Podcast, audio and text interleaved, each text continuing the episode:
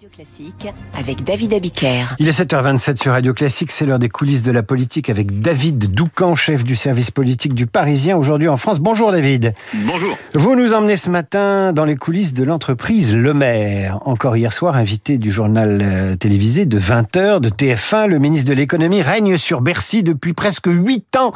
Une longévité record, aujourd'hui synonyme de liberté. Oui, les premiers ministres défilent, mais lui, il reste bien en place au sommet de Bercy, dans son bureau un peu sombre, mais avec vue imprenable sur la Seine et l'Est parisien. Édouard Philippe, Jean Castex, Elisabeth Borne et maintenant Gabriel Attal, les deux derniers auront expérimenté cette nouvelle pratique pendant les remaniements, l'autonomination. L'entourage de Bruno Le Maire ayant fait savoir très vite que bien sûr, Bruno restait maître de Bercy, le président le lui ayant déjà assuré. Évidemment, c'est très désagréable pour le Premier ministre qui vient d'être nommé. Et d'ailleurs, sachez-le, Elisabeth Borne a cordialement détesté Bruno Le Maire pendant toute la durée de son passage à Matignon. Ah. Avec Attal, c'est un peu différent. Le jeune Premier ministre qui fut euh, sous son autorité quand il était euh, au budget et Bruno Le Maire prennent soin de toujours dire du bien l'un de l'autre.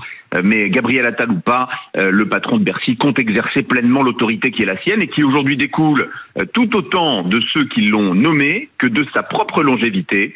Il confiait récemment en privé, je cite, les gens ne mesurent pas que les vraies décisions se prennent au niveau du ministre, ni à Matignon, ni à l'Élysée. On ne peut pas plus clairement décrire le rapport de force dont découle le statut à part de Bruno Le Maire. Alors un statut à part, dites-vous, qui se manifeste comment au quotidien?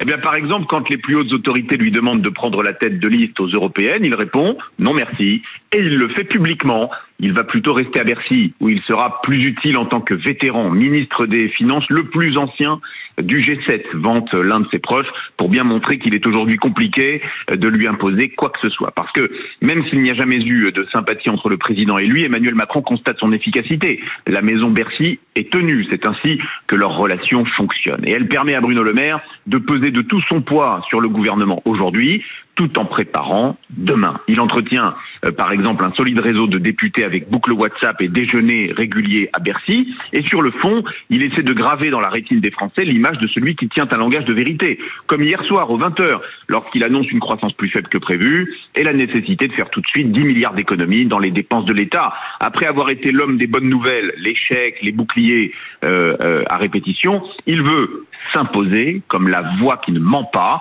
euh, contraste garanti face aux populistes.